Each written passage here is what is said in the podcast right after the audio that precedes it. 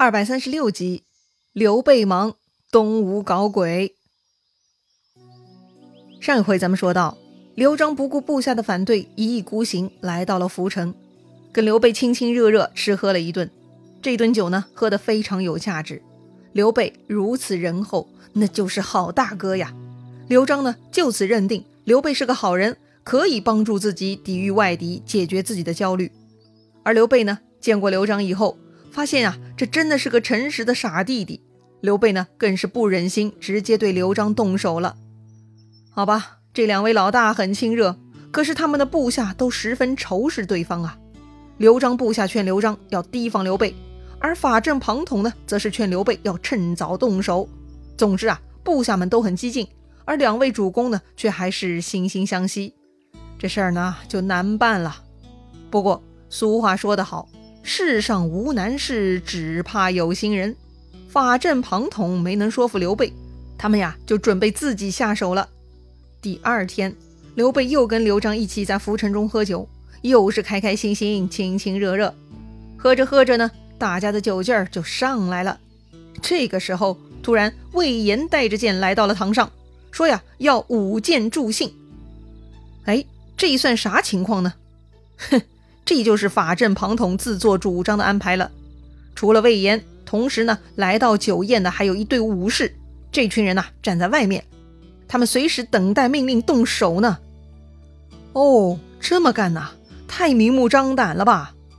本来刘璋部下就觉得刘备不是好人，你看没多久，狐狸尾巴就露出来了吧？魏延舞剑，显然是要对刘璋下手啊！刘璋手下们自然不干了。于是呢，刘璋的从事张任也跳了出来。他说呀，要跟魏延一起舞剑。于是这两个人呢，就唰唰唰开始挥舞手中剑了啊，在大堂上飞舞腾空，各展英姿，那是杀气腾腾的表演着。要说魏延的任务是来行刺刘璋的，此刻被张任给缠住了。魏延呢，就给旁边的刘封递眼色。那个刘封啊，立刻领会，也拔出佩剑，也说来助兴，就加入了舞剑。啊，二打一，这怎么行呢？刘璋手下的刘规、凌包、邓贤他们三个也不肯了，他们也各自拔剑冲入了舞剑的人群，说呀：“我们一起来个群舞，给大伙儿助兴。”见鬼了，这算什么助兴啊？此刻呢，刘璋部下四人，刘备手下两人，一共六个人啊，刀光剑影在大厅上是乒乒乓乓打成一片。刘备早就觉得不对了，这一会儿闹成这副样子。刘备呢火了，他一下子从座位上站了起来，立刻从身边侍从身上拔出佩剑，握在手中，大声喊道：“给我住手！我兄弟相逢，痛饮几杯酒而已，今天又不是鸿门会，哪里需要舞剑？赶紧把剑放下，否则立斩！”刘备是很少发飙的，严肃起来那是不容分说呀。看刘备发话了。刘璋呢，也站起来骂手下：“我们兄弟相聚，何必带刀？”让所有侍卫全部解下佩剑，立刻停止舞剑。这里呢，刘备提到了鸿门会啊，也就是大家耳熟能详的鸿门宴了。鸿门宴的故事嘛，发生在当年的西楚霸王项羽跟后来的汉高祖刘邦之间了啊。当时刘邦呢还是沛公，他被请去项羽那里赴宴。结果呀，项羽的谋士范增让项庄舞剑助兴，目的嘛就是想刺杀刘邦。后来呢，是项伯、樊哙等为刘邦暂时解围，给刘邦争取到了逃脱的机会。这次宴会呢，历史有名，被称为鸿门宴。所以呢，后人就用鸿门宴来比喻那些暗藏杀机、加害客人的宴会了。说回现场啊，武士们都退下了，刘备呢换了一下心情，又把所有将领给叫上来。给他们赐酒，非常耐心地对众人说了：“我兄弟二人是同宗骨血，在此共议大事，并无二心，你们也不要多心啊。”本来刚才刘备发飙，大家都挺害怕的，特别是参加舞剑的那几位啊，没想到这么快刘备换了面孔，赐酒安慰自己。这些人呢，一个个惶恐不安，接着酒杯啊就拜谢刘备了。刘璋看刘备如此宽厚，更是感动啊！又想着玄德兄如此仗义，千里迢迢过来帮助自己，刘璋一时动情，忍不住就哭了出来。兄长之恩，我发誓永不敢忘。于是啊，众人呢就继续饮宴，一直聊到晚上才散。大家呢又跟前一天一样出城回自己营寨了。话说刘备啊，一回到自己营寨呢，他就责怪庞统了：“各位先生，你们为什么要陷我刘备于不义呢？今后千万不能再这么做呀！”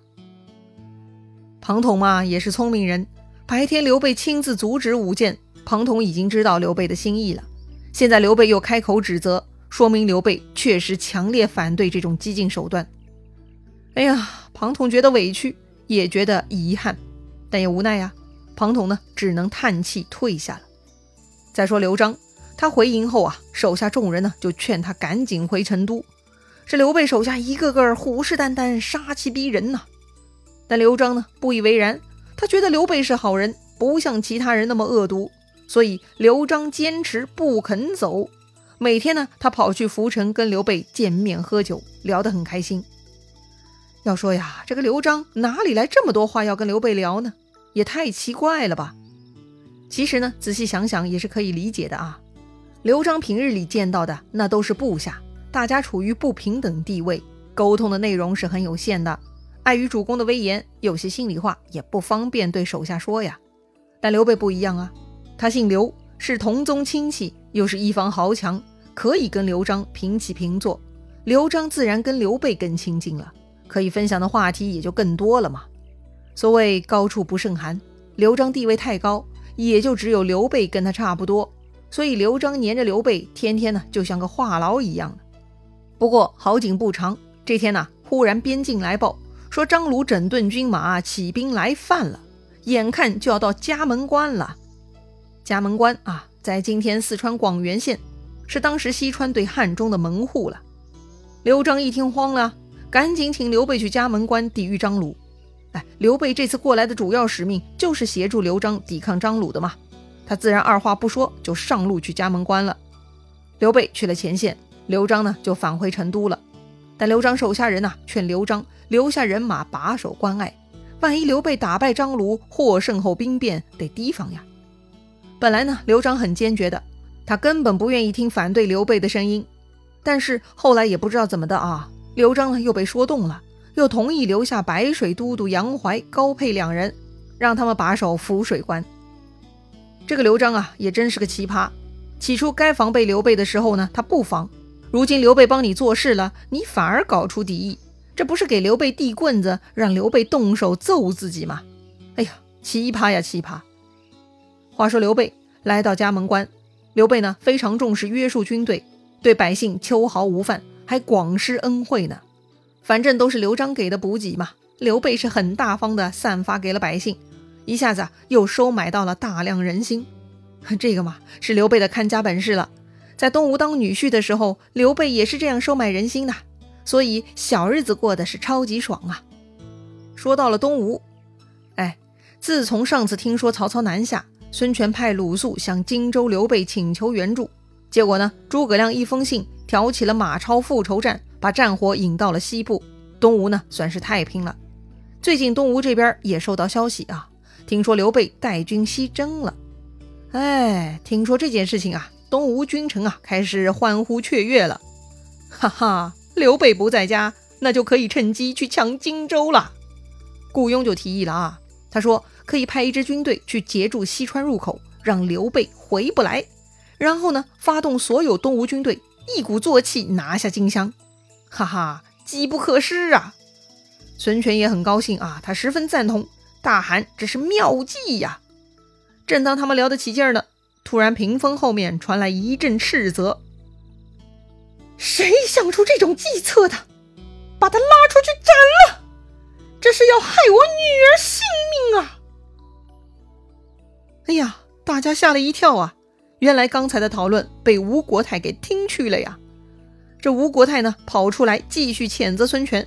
说他继承父兄基业，已经有八十一州土地了，却还是贪心不足，还要牺牲骨肉之情去抢夺区区荆襄九郡，实在是太过分了。要说呢，吴国太的逻辑也没错啊。孙权为了夺得额外的土地，要牺牲掉亲妹妹，还真的是贪得无厌，不顾亲情啊。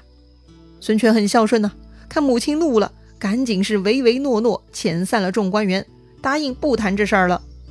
看到散场了，吴国太呢才恨恨的离开，回到内宅去了。孙权呢还是呆呆的站在原地。哎呀，这次机会实在太好了呀！如果不把握住，那就亏大了呀。可是母命难违，该如何是好呢？看到孙权苦恼，刚刚已经离开的张昭呢，又回来了。张昭知道孙权为难，所以啊，张昭给出了一个主意。哎，这吴国太不是反对夺取荆襄，他只是爱惜女儿性命。既然如此，咱们把郡主接回来，再动手不就好了吗？不仅如此啊。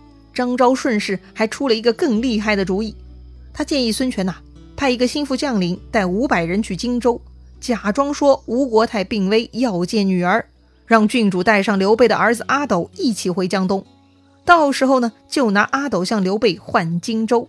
如果刘备心黑不肯换，那到时候再向荆州动兵，吴国太就不会反对了。哎呀，子布妙计呀！孙权很高兴。他立刻想到一个合适的人可以担任这份差事。这个人呢，姓周，名善，胆量非凡。他从小啊穿房入户，是个偷东西的好手。从前呢跟着孙策混的。